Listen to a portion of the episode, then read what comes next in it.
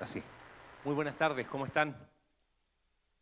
soy Marcelo, volví, no se preocupen, no, no, no. ¿No estaba muerto? No, no, tampoco. Gracias por lo que estuvieron orando por el, tiempo fuera. Fue un lindo tiempo ahí enseñando en el Instituto Bíblico. Estuve en la iglesia también en, Buenos Aires. Y ya que estábamos en el sur, pudimos brincar a visitar a los papás. Y la verdad fue una bendición eh, poder estar, estar con ellos ahí un, par de días. Así que para los que estuvieron orando, eh, se agradece sus oraciones. Eh, vamos al libro de Mateo, seguimos con el libro de Mateo en el capítulo 8, si tienes tu Biblia ahí, abre porque vamos a estar en ese capítulo. Y de alguna manera, eh, ¿estás de acuerdo con esto? Todos admiramos a alguien, ¿sí? A veces admiramos a alguien por, no sé, a ver, por su disciplina y dices, wow, admiro un montón su disciplina, pero no porque la admiro, yo me convierto en alguien disciplinado. A veces admiramos el talento de alguien, ¿no? Tenemos un equipo increíble de alabanza y estoy seguro que muchos de nosotros admiramos muchos de sus talentos. Pero por más que los admiremos, eso no nos transforma en músicos, ¿no? Eh, es interesante porque admiración es algo con lo que termina el Sermón del Monte. Fíjate, capítulo 7 de Mateo, verso 28 Dice, cuando Jesús terminó de decir estas cosas, las multitudes se asombraron de su enseñanza. Otras traducciones dice, se admiraban de su enseñanza. Y claro, un montón de gente vio milagros, porque ya Jesús había hecho algunos milagros en el capítulo 4, sabían de su bautismo por Juan el Bautista, y ahora tremendo discurso con valores totalmente distintos a los que se enseñaban en aquel tiempo, entonces podríamos decir que si nosotros hubiésemos sido oyentes de este sermón del monte, este versículo hubiese aplicado a nosotros. A nosotros, multitudes se asombraron, admiraron su enseñanza. Hubiésemos sido un admirador más de Jesús. ¿Estás de acuerdo con eso? Alex terminó el domingo pasado y hablaba de que la única manera de responder de forma coherente a las enseñanzas de Jesús es siendo obediente. Por eso termina el sermón como termina. Y es como que termina la, la teoría y ahora viene la práctica, capítulo 8. Pero vamos a ver el capítulo 8 desde una perspectiva un poquito diferente. Eh, te lo resumo rápido es como que de repente uno lee los evangelios y es como que son historias inconexas. Y es como que eh, casi como si fuera una bitácora. Pero Mateo tiene un propósito. Por algo él ahora empieza a relatar algunas cosas después de capítulo 5, 6 y 7 del Sermón del Monte. Y, te lo resumo muy rápido porque vamos a ver todo el capítulo. Hay seis escenas. Hay un leproso que es sanado. Hay un centurión, un soldado romano que estaba a cargo de 100 soldados, que pide que uno de sus siervos sea sanado. La suegra de Pedro es sanada por Jesús, estaba enferma. Siempre está el mal chiste que por eso Pedro negó a Jesús, porque le sanó la suegra, ¿no? Pero no fue eso. Pero ahí aparece el relato de que la suegra de Pedro fue sanada. Después aparecen dos hombres que dicen, Señor, yo te voy a seguir. Y la respuesta de Jesús es rara. Después están en Galilea, en pleno mar de Galilea, y hay una tormenta. Y, Jesús está durmiendo y los discípulos le dicen, eh, Señor, sálvanos. Y Jesús le dice, ¿por qué temen hombres de poca fe? Y termina el capítulo 8 con dos endemoniados en una zona que se llamaba Gadara. Los endemoniados son liberados, pero la respuesta de la gente de Gadara es rara. Ahora, ¿qué une todo esto? Uno podría decir, claro, Jesús como rey sobre la naturaleza, sobre la enfermedad, sobre las fuerzas del mal. Sería un buen enfoque, pero creo que hay un enfoque más. ¿Sabes? Algo que va uniendo todos estos relatos tiene que ver con la fe. La fe no es la que trae al reino de Dios. El rey ha llegado. ¿Quiénes disfrutan de este rey? Los que han creído en él como el rey. Pero lo que me llama la atención, tomando el capítulo 7 final, y lo que pasa en el capítulo 8 lo podríamos resumir de esta manera. la llegada del rey desafía a la fe a ir más allá de la admiración. ¿Cómo había terminado capítulo 7, Sermón del Monte? Muchos se maravillaban y estaban admirados de la enseñanza de Jesús. Diríamos, Jesús ahora tiene muchos, ¿qué cosa? Admiradores. Pero lo que vemos en el capítulo 8 es que este rey que ha llegado desafía a la fe de estas personas a ir un paso más allá, a ir más allá de la admiración. Y mira, piensa en nosotros, nosotros no estuvimos cuando Jesús dijo Sermón del Monte, pero tú y yo escuchamos el Evangelio. Y cuando escuchamos el Evangelio, quedamos admirados por un mensaje que nos dice que nuestra eternidad puede ser transformada porque Jesús murió en nuestro lugar. ¿Estás de acuerdo con eso? Entonces, nuestra eternidad es transformada por la llegada del Rey. Nuestra identidad es transformada porque ya dejo de ser lo que yo era. No me define mi pasado, no me define mis fracasos, no me define mi pecado. La cruz compró para ti y para mí una nueva identidad, hijo de Dios, hija de Dios. Pero ¿sabes qué? Nuestro presente empieza a ser transformado. Y me parece que ahí es donde a veces nos quedamos pegados. Por eso, el desafío que hace Jesús de ir más allá de la admiración, creo que también va para, para nosotros hoy. Y estas seis escenas las podemos agrupar. Las primeras tres se responden de forma positiva. Las segundas tres las vamos a analizar. Así que vamos a la primera, fíjate, capítulo 8, versículo 1. Cuando Jesús bajó de la ladera de la montaña, lo siguieron grandes multitudes. Y hablando de nuestra predicación hoy, lo seguían grandes qué? Admiradores. Porque como había terminado capítulo 7, multitudes se admiraron de su enseñanza. Verso 2, un hombre que tenía lepra se le acercó y le arrodilló delante de él. Señor, si quieres puedes limpiarme, le dijo. Jesús extendió la mano y tocó al hombre. Si quiero, le dijo, queda limpio. Y al instante quedó sano de la lepra. Mira, no se lo digas a nadie, le dijo Jesús. Solo ve, preséntate al sacerdote y lleva la ofrenda que ordenó Moisés para que sirva de testimonio. La primera lectura de esto es que hay un hombre enfermo que pide ser sanado por Jesús. ¿Estás de acuerdo con eso? Pero creo que hay algo más profundo acá. Lepra era una enfermedad de la piel que no es como la lepra que pensamos que todavía es, hay lugares donde todavía hay lepra y la piel se cae. Lepra era una forma de hablar en el Antiguo Testamento de enfermedades infecciosas de la piel. Y esta como no es clase de medicina, no nos vamos a profundizar ahí, ¿ok? Pero lo que era interesante es que ese tipo de enfermedad implicaba, lo dice el libro de Levítico, capítulo 13 y 14, que estaban aislados de la comunidad. Una persona que tenía una enfermedad conocida como lepra tenía que vivir fuera del campamento en el Antiguo Testamento para no contaminar a los, otros. Había perdido la comunión con su pueblo y vivía fuera. Y cada tanto el sacerdote iba, eh, sigue leproso, y seguía fuera. Y así podía estar por mucho tiempo. Tantos así que personas no eran sanas y, en el libro de Segunda de Reyes, cuando cae la ciudad de Samaria, son leprosos que estaban fuera que se dan cuenta. Vivían en campamentos. Tradiciones, no, no, lo dice la Biblia, pero tradiciones dicen que ellos gritaban que eran inmundos para que nadie se les acercara. Eran marginados, eran la escoria. Y como te decía, el relato a primera lectura es un leproso que es sanado, pero hay algo más profundo. ¿No te llama la atención lo que dice el hombre? Señor, no dice, si puedes, límpiame. ¿Qué dice? Si quieres. ¿Por qué dice si quieres? Él ha creído en quién? En Jesús como rey. O sea, asume que él puede hacerlo.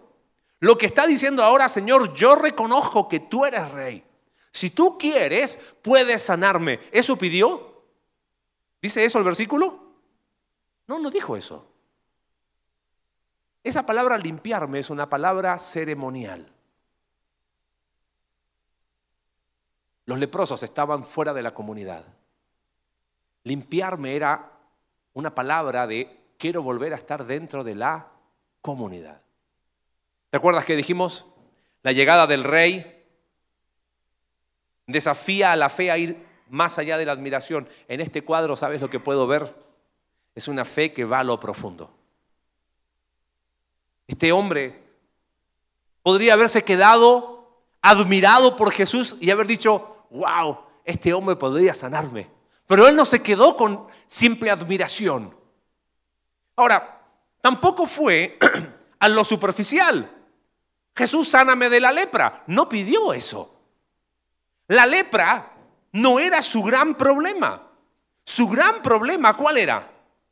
Que él estaba aislado de la comunidad, que era mirado como un marginado.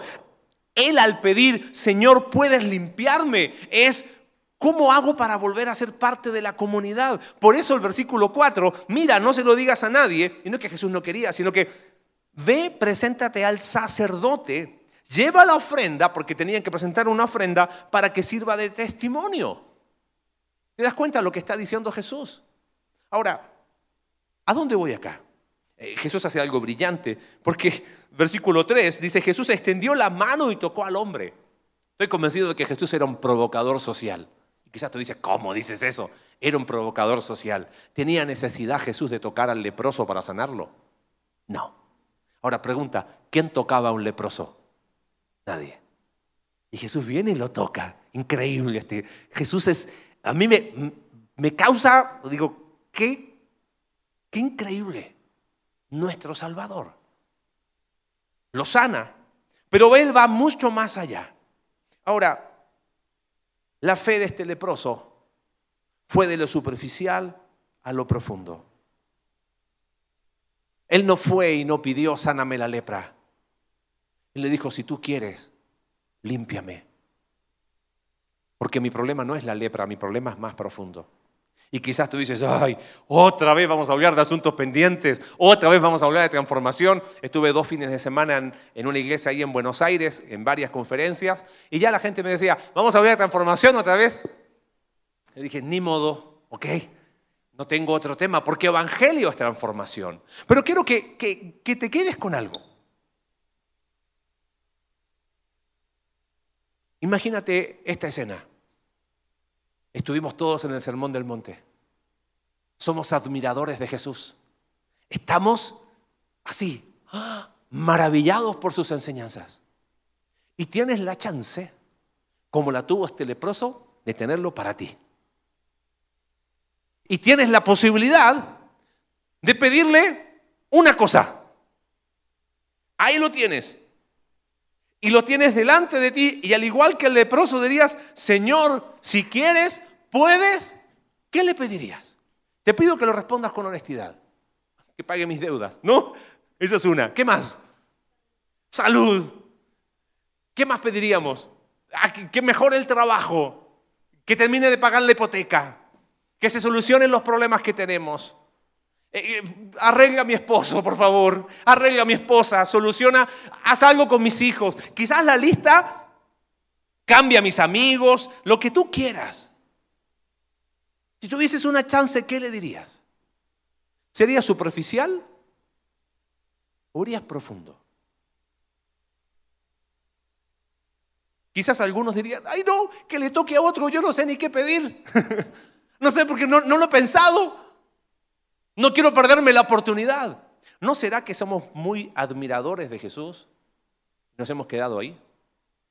Bueno, la llegada del rey nos desafía a ir más allá de la admiración, pasar de lo superficial a lo profundo. Si tuvieses la chance de estar frente a Jesús hoy, ¿qué le dirías? Señor, si quieres, puedes. ¿Qué? Es ese tema que te da miedo que nunca has hablado. Señor, si quieres, puedes. ¿Qué cosa? ¿Qué tema que tú sabes que está ahí? Está ahí y lleva años ahí. La llegada del rey nos desafía a ir más allá de la admiración. Por más que estemos admirados, nos quedamos en lo superficial. Hay que ir más profundo. Esa creo que es la primera lección que nos deja este cuadro. El segundo, muy interesante. Jesús ahora entra en Capernaum estaba en las afueras de, de, Capernaum, entra a la ciudad, un puerto que tiene mucho movimiento, y se le acerca un centurión, un soldado romano. Ahora, leproso, escoria de la sociedad. Soldado romano mal visto por judíos. Gentil. Se le acercó un centurión, tenía 100 soldados a cargo y le pide ayuda. Señor, mi siervo está postrado en casa con parálisis y sufre terriblemente.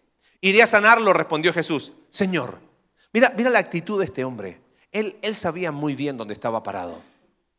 Él tenía admiración por Jesús, porque mira lo que dice, Señor, no merezco que entres bajo mi techo. Pero él no se quedó solo con admiración. Él fue más allá, porque Jesús nos desafía a, ir más allá de la admiración. Una fe que va a lo profundo. Dice, Señor, basta con que digas una sola palabra y mi siervo quedará sano. Mira, yo te entiendo. Yo también soy un hombre sujeto a órdenes superiores y tengo soldados bajo mi autoridad. Le digo a uno, ve y va. Al otro, ven y viene. Le digo a mi siervo, haz esto y lo hace. Al oír esto, Jesús se asombró y dijo a quienes lo seguía, les aseguro que no he encontrado en Israel a nadie que tenga tanta... Ahí está el tema, ¿ves? Entonces Jesús dice, van a venir de oriente, de occidente, gentiles, personas que para un judío estaban lejos, ahora van a estar cerca en el banquete con Abraham. Verso 13. Jesús dijo al centurión, ve, todo se hará tal como creíste. Y en esa misma hora aquel siervo quedó sano. Ahora, lo increíble de este relato, más allá de la fe del centurión, es que el centurión no se acercó a Jesús pensando en sí mismo. Su fe fue desafiada, admirado por Jesús. Dice, voy a pensar en otros. Él no se acercó a Jesús y yo creo que aquí hay una segunda lección. ¿Sabes qué? No solamente una fe que va a lo profundo, sino Jesús desafía que tengamos una fe que piensa en otros. Porque si solamente admiramos a Jesús como un buen ejemplo para mí, estamos cortos. El centurión no solo admiró a Jesús, sino que su fe fue desafiada a pensar en otros. Él no se acercó a Jesús para pensar en él mismo. Mira, una de las cosas que que me gusta de poder viajar, aparte de viajar, es que uno empieza a ver de afuera su vida y sobre todo la iglesia. Cindy siempre me dice cada vez que viajo, domingo, sé que no, sí, extrañaste la iglesia. Sí. Mire, no somos una iglesia perfecta. No lo somos. Tampoco somos la mejor iglesia, no nos creamos esa mentira. Bueno, ganamos Actívate, pero no somos la mejor iglesia, ¿ok? No tenemos nada especial, en serio. El día que creamos que somos muy especiales, ese es el día que la iglesia empieza su ruina. Pero creo que Dios nos ha regalado algunas cosas que son únicas. ¿Sabes cuál es? Y no estoy diciendo que somos perfectos en eso, pero lo he podido ver.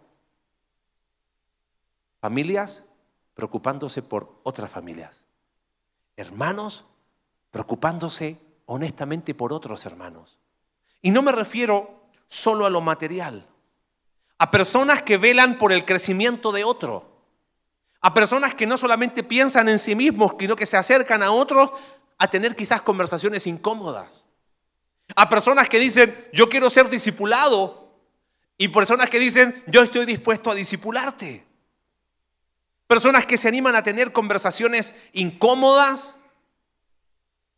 para dejar de lado niñerías que destruyen la iglesia. Somos privilegiados. Pero qué fácil es la generalidad. Mi pregunta es para ti en forma particular. ¿Tu fe ha sido desafiada a que no solamente pienses en ti, sino pienses en otros? ¿Cuándo fue la última vez que dijiste cómo, cómo puedo crecer para ayudar a otro? ¿Sabes? La llegada del rey desafía nuestra fe a ir más allá de la admiración. Nos desafía a ir profundo, Nos desafía a pensar en otros. Y mira la tercera escena, es muy interesante y es cortita. Jesús entra en casa de Pedro y vio a la suegra de este en cama con fiebre. En los pasajes de Marcos y de Lucas, dice que llegaron un montón de gente a la casa de Pedro y ahí estaba su suegra enferma. Jesús le tocó la mano y la fiebre se le quitó. Luego ella se levantó y comenzó a servirle. Al atardecer le llevaron endemoniados y con una sola palabra por su espíritu, sanó a todos los enfermos. Esto sucedió para que se cumpliese lo dicho por el profeta Isaías. Ahora, hay un detalle en este, en este relato. Es un relato corto y no quiero ir más allá de lo que el texto nos dice. Pero me pongo los zapatos de esta mujer. Enferma, y de repente llega Jesús y la sana. ¿Cuál hubiese sido tu reacción? ¡Oh! ¡Qué increíble hombre! ¿Sí o no? Pedro, ese que tú sigues, tiene, lo sigo. Desde ahora en adelante, soy su fiel admiradora. ¿Sí o no? Y ahí queda. Admirada por el milagro. Admirada por todo lo que hizo Jesús para con ella. Pero mira el detalle. Luego ella se levantó y ¿qué comenzó a hacer? A servir. La sola presencia de Jesús desafió su vida a ir más allá de la admiración. Empezó a servir. A ver, hagamos un repaso. Hemos hablado mucho como iglesia que lo primero es ser, después estar y finalmente hacer. ¿Repetimos? Ser, estar, hacer. Viste que hay personas que lo único que les importa es hacer. No, dime, ¿cómo hago? Y hacen del servicio a Dios su identidad o negocian con Dios. Su vida está un, desastre, pero yo negocio con Dios, yo te sirvo, tú me dejas tranquilo, yo te sirvo, no me molestas, ningún problema. Y por eso insistimos tanto que servicio no es lo primero. Lo primero es ser mi identidad en Cristo aprender a estar en la comunidad y después hacer. Ser, repetimos, ser, estar, hacer. Ahora, si bien no queremos que hacer sea primero, tampoco queremos que hacer quede fuera.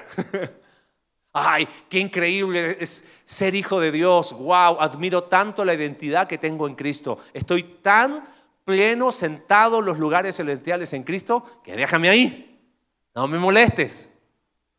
Miren, creo que somos privilegiados, otra vez, de personas que disponen, los anfitriones que te dan la bienvenida llegan temprano. Tú llegaste a las 12, 12.05, 12.10, 12.20, bueno, aprox. Ellos llegaron a las 9. ¿Sabes a qué hora llegan los de la alabanza? A las 8 de la mañana. Sirven a Dios. Somos privilegiados de lo que tenemos como iglesia. Pero ¿sabes qué? ¿Te puedo abrir mi corazón con algo? Yo sueño con hombres y mujeres que se apasionen y que sirvan a Dios a través de su iglesia. Sueño con hombres y mujeres, y lo hablo mucho con el equipo de liderazgo, que nos vuelvan locos. Que no tanto digan, ¿qué puedo? Porque es fácil decir, ay, conclusión de, este punto, que se acerquen a Alex, que se acerquen a alguno de los diáconos. ¿Qué puedo hacer? Yo estoy disponible. Ese es un problema más. Yo quiero que sueñes, que sea que esa mente creativa que Dios te ha dado, oye, tengo esta buena idea y que tengamos el buen problema de tener muchas buenas ideas. Quizás no todas van a ser ejecutadas al mismo tiempo. Quizás no todas van a ser a tu manera. Pero tener el buen problema de tener gente soñando. Porque pasaron de la admiración al servicio. ¿Estás sorprendido, maravillado por Jesús? Bueno, la llegada del rey desafía nuestra fe a ir más allá de la admiración. Esta mujer comenzó a servirle. Pregunta, ¿qué te impide servir? ¿Qué te frena? ¿No será que nos hemos quedado solo con admiración? Y no, y, dice, ah, ok, que necesitan anfitriones en No, buenas ideas. Hay un mundo que se pierde. Y hay formas creativas que podríamos llegar. Empieza a soñar. Y tengamos el buen problema de tener muy buenas ideas. Porque el rey siempre nos va a desafiar a eso. Ahora nos quedan las últimas tres escenas. Y estas las respuestas son distintas. Fíjate, versículo 18. Jesús vio a la multitud que lo rodeaba y dijo, vamos al otro lado del lago. Se estaban moviendo de un lugar a otro. Y se le acercó un maestro de la ley, un escriba. Maestro, te seguiré a donde quiera que vayas. La respuesta de Jesús nos descoloca. Nos, como diríamos acá en nuestro amado México, nos saca de onda, ¿no? Las zorras tienen madrigueras y las aves tienen nidos, le respondió Jesús. Pero el Hijo del Hombre no tiene dónde recostar la cabeza. Oh, a mí como que me desanima. En vez de decir, sí, uh, tengo un seguidor más, dice, eh, eh, eh, ¿estás seguro de lo que estás haciendo? Y después dice, otro discípulo le pidió, Señor, primero déjame ir a enterrar a mi padre. Sígueme, le replicó Jesús, y deja que los muertos entierren a sus muertos. Qué falta de educación que tuvo Jesús. No, no, no fue un maleducado. Para entender eso, esto es una expresión judía que está diciendo, Señor, yo te voy a seguir, ¿eh? Solo, si lo podemos traducir a nuestro buen mexicano, espérame tantito tengo un montón de cosas que resolver primero. ¿Ok? Una es que tengo todas estas cosas que resolver. Lo que le está diciendo Jesús es que seguirle va a ser constantemente una invitación a salir de la zona de confort. Yo creo que la llegada del rey desafía a una fe que sale de la zona de confort. Es como que esos dos hombres le dijeron, Señor, yo te sigo, pero aquí.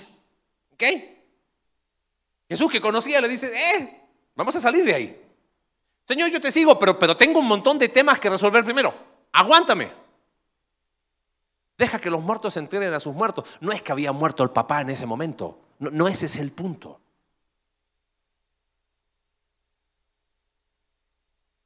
Creo que Jesús es especialista en sacarnos de nuestra zona de confort. ¿Estás de acuerdo con eso? Estos dos hombres estaban admirados por Jesús. Eran dos admiradores que seguramente habían escuchado el sermón del monte y le dijeron, Señor, te seguiré. Pero Jesús no quiere admiradores. Quiere personas que su llegada desafía a su fe a ir más allá de la admiración. Y en este caso es salir de la zona de confort. Lo sacude. Una pregunta brutalmente honesta. ¿No será que el gran freno que quizás tienes en la vida cristiana es que estamos igual que esos dos hombres? Señor, yo soy cristiano, yo te sigo, yo voy a la iglesia, yo voy a un grupo conexión, yo te sirvo, todo lo que quieras, pero aquí, no me saques de la zona de confort. Eso no. Señor, yo, yo, yo te sigo, pero eso, eso es, eso no lo tocas, ¿eh? Eso no. No, porque eso es salir de mi zona de confort. Ese tema no. Está muy relacionado al primero. Lo triste es que estos dos hombres no responden. Sabes, yo quiero eso para mi vida. Quiero ser constantemente desafiado a hablar de esos temas incómodos. Quiero constantemente estar enfrentado a situaciones que me resultan poco agradables. Quiero aprender a tratar con las personas que quizás me cuestan. Pero lo que no quiero para mi vida es estar así, toda la vida. Eso te desafía a ir más allá de la admiración. ¿Qué te está impidiendo salir de tu zona de confort? ¿No será eso, el miedo a salir de ahí? Es que aquí, en este cuadradito, yo controlo todo, yo sé cómo se hace, yo sé cómo no se hace, yo sé que sí y que no. Salir de ahí, no. Y Jesús, el rey, nos invita a pasar de la comodidad a, como decía Alex, a la santa inconformidad. Constantemente desafiados a salir de la zona de confort. ¿No será eso que quizás lo que te está frenando?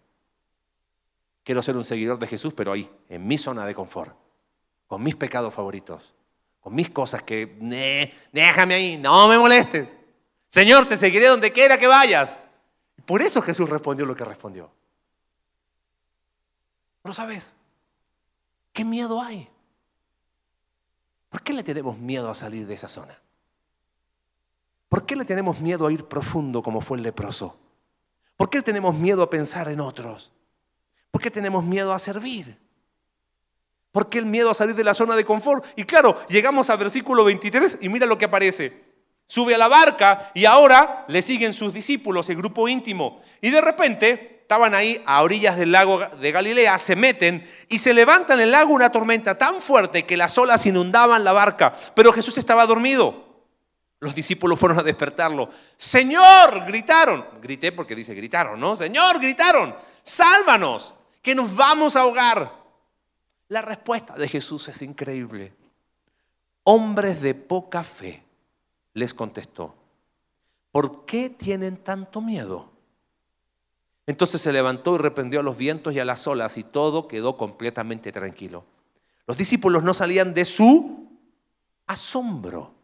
Mira qué interesante. Versículo 27. Los discípulos no salían de su asombro, de su admiración.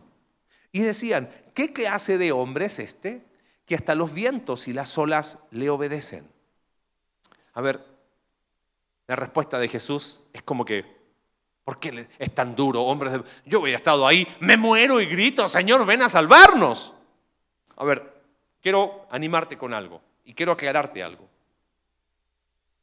¿Hubieses tenido miedo con Jesús ahí y las olas? No, yo no hubiese temido. Ah, no seamos mentirosos. Yo sí. ¿Sí o no? Mira, es inevitable tener miedo. No hagas de esto una regla porque ni tú eres Jesús, ni las personas que temen.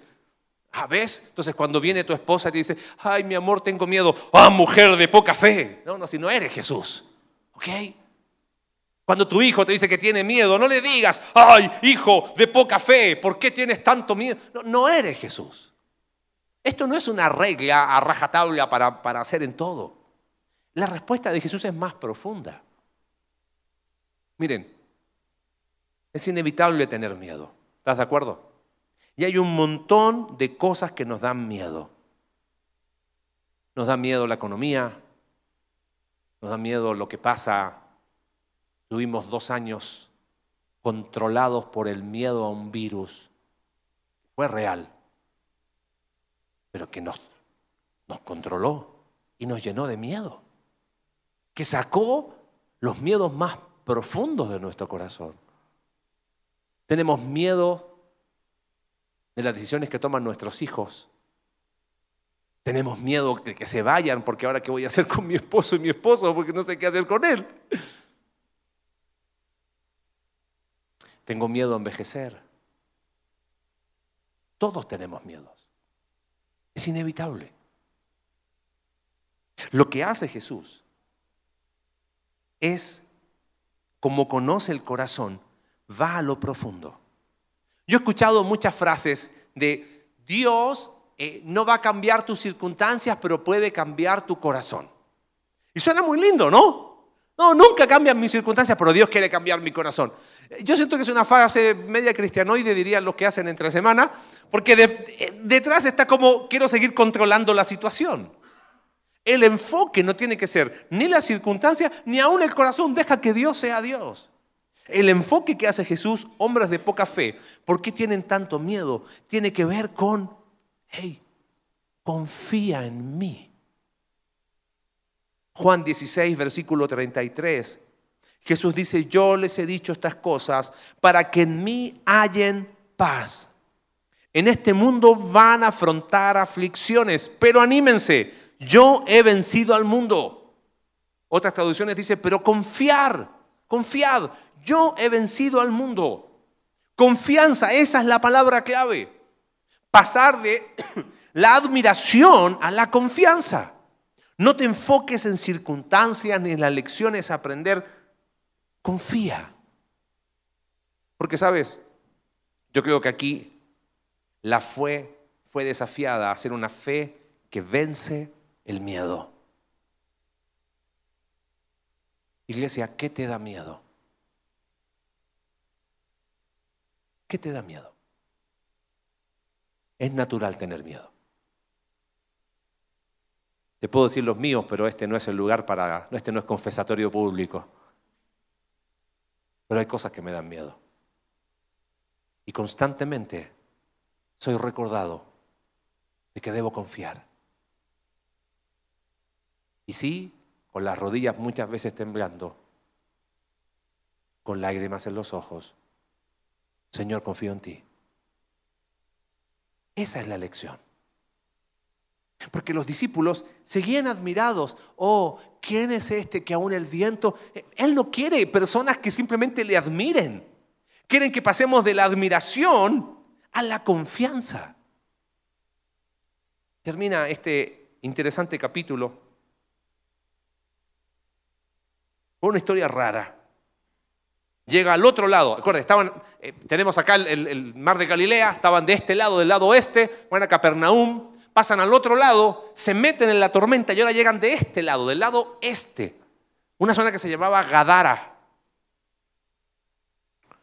a la región de los Gadarenos, versículo 28.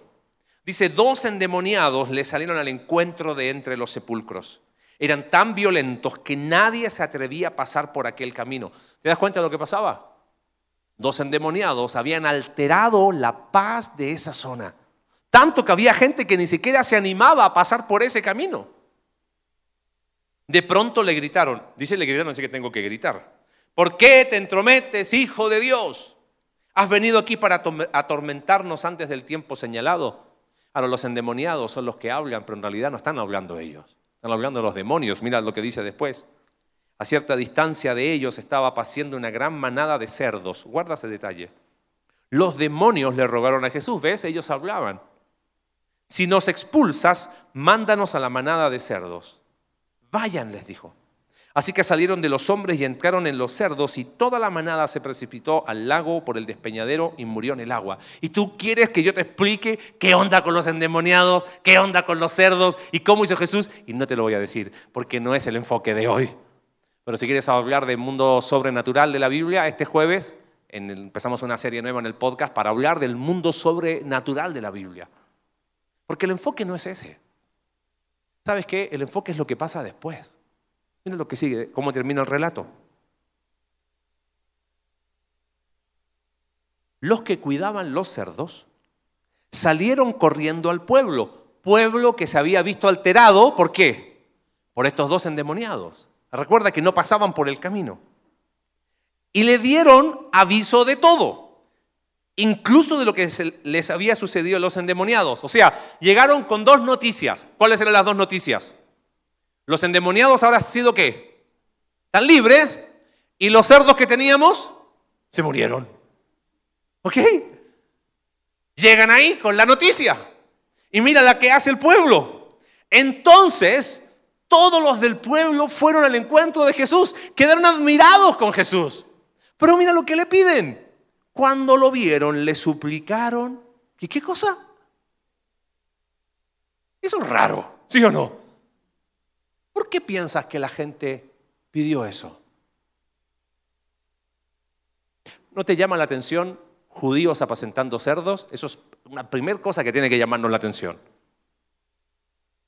¿Acaso los dos endemoniados eran dos seres humanos con una vida destruida, que habían alterado el pueblo y ahora estaban libres? ¿No valen más esos dos hombres que los animales? ¿A qué te recuerda? Jonás. ¿Te acuerdas cómo termina el libro de Jonás? ¿No valen más estas personas y todos estos animales que hay aquí también? Yo creo que muchas personas son igual que los del pueblo de los Gadarenos, admirados por Jesús. Pero cuando Jesús les toca a aquellos que ellos consideran un valor, no, ¿sabes qué Jesús? Hasta aquí llegamos. Me alejo. La fe aquí fue una fe que fue desafiada, que valora lo espiritual por sobre lo material. Y sabes qué, no quiero que te enfoques tanto en, ay, no, yo no tengo nada material. Yo creo que tiene que ver con valores. ¿Qué pesaba más? ¿Un montón de animales o dos personas? Sabes, tenemos tan cambiados nuestros valores que admiramos a Jesús, pero cuando Jesús toca las cosas que para nosotros son valor, hasta ahí llega nuestra admiración y le pedimos a Jesús, al igual que esa gente, ándate. No lo dije en el primer servicio, porque lo supe recién. Tengo un chisme, no, no tengo ningún chisme. Pero tengo una historia que te quiero comentar que me, me llenó el corazón. Estaba hablando con una familia. Y honestamente, en esta chamba, a veces nos toca más de agraz que de dulce. Esa es la realidad. Pero cuando escucho historias así, se me carga la pila de una manera increíble. Me contó esta familia que recibieron un tema laboral. Pedí permiso y hasta quién fue, con qué, pero no les voy a decir quién fueron. Para volver a su ciudad. Y me dijeron que no demoró un segundo en rechazar esa oferta. Y me dijeron, ¿sabes lo que nos pesó? La iglesia. Y, no tanto por la iglesia, sino que les admiro porque pusieron en la balanza otros valores. Y me decían, ¿nos vamos a ir ahora, en esta etapa de nuestros hijos, cuando ellos han encontrado aquí su familia? ¿Cuántas personas toman decisiones porque ponen en la balanza otros valores? No, que me quiero ir del país. Y todo pesa menos lo espiritual. Me encantó escuchar esa historia recién, animó tanto mi corazón. Y, me emocioné escuchándoles. Pero no porque eh, lo hicieron por mí o para la iglesia, ¿entiendes? Sino porque veo hombres y mujeres que ponen en la balanza las cosas que valen. Valen más dos personas libres que esa manada de cerdos muerta. Y por eso Jesús, la llegada del rey, siempre va a desafiar a la fe a ir más allá de la admiración. Nos va a desafiar a ir profundo. Hoy tienes que responder esa pregunta. Aquí está Jesús. Y tienes una chance. Señor, si quieres, puedes. ¿Qué le vas a decir? ¿Te vas a quedar en lo superficial? De la admiración a la acción. Vamos, profundo. Quizás en tu caso es crecer tu fe pensando en otros. Quizás te diste cuenta que el paso que necesitas dar es, me quiero comprometer a empezar a servir. Quizás dices, ¿sabes qué? He estado frenado porque no quiero salir de mi zona de confort. Quizás en otros casos el miedo te ha paralizado y hay que pasar del, miedo a la confianza. Y una fe que valora las cosas importantes, no como esos gadarenos.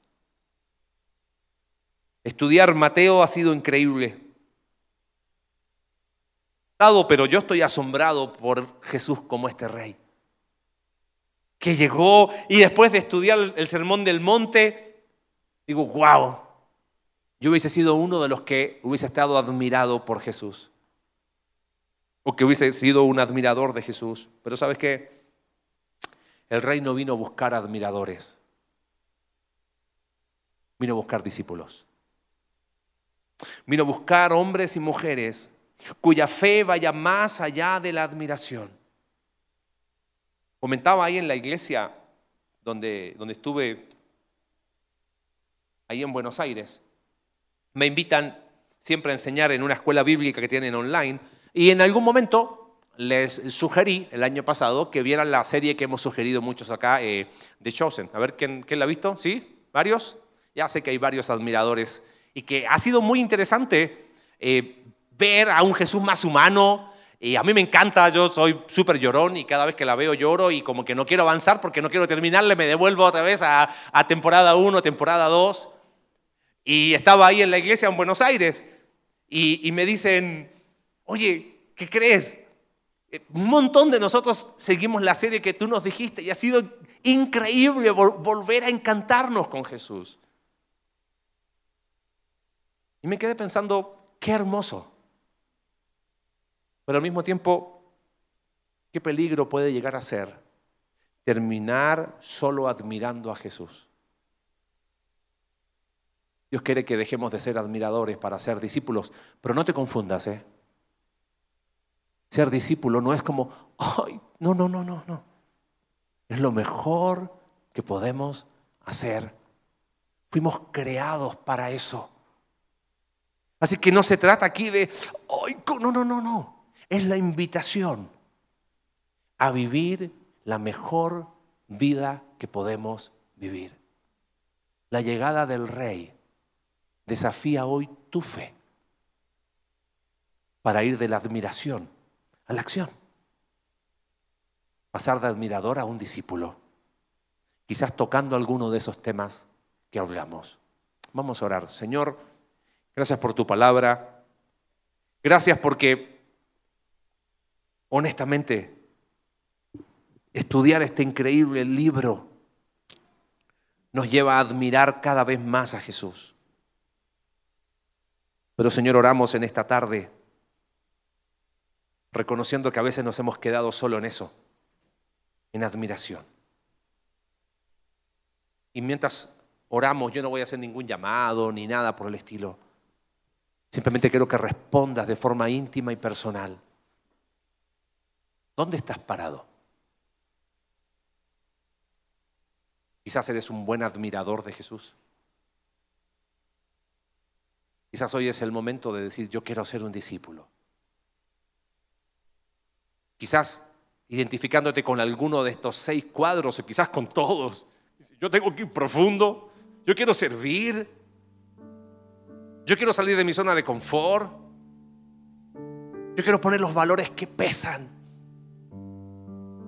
Pero no te olvides, esto no es sufrimiento, esto es la invitación a una vida increíble siguiendo a Cristo. Padre, gracias por tu palabra, por el desafío que es a nuestras vidas.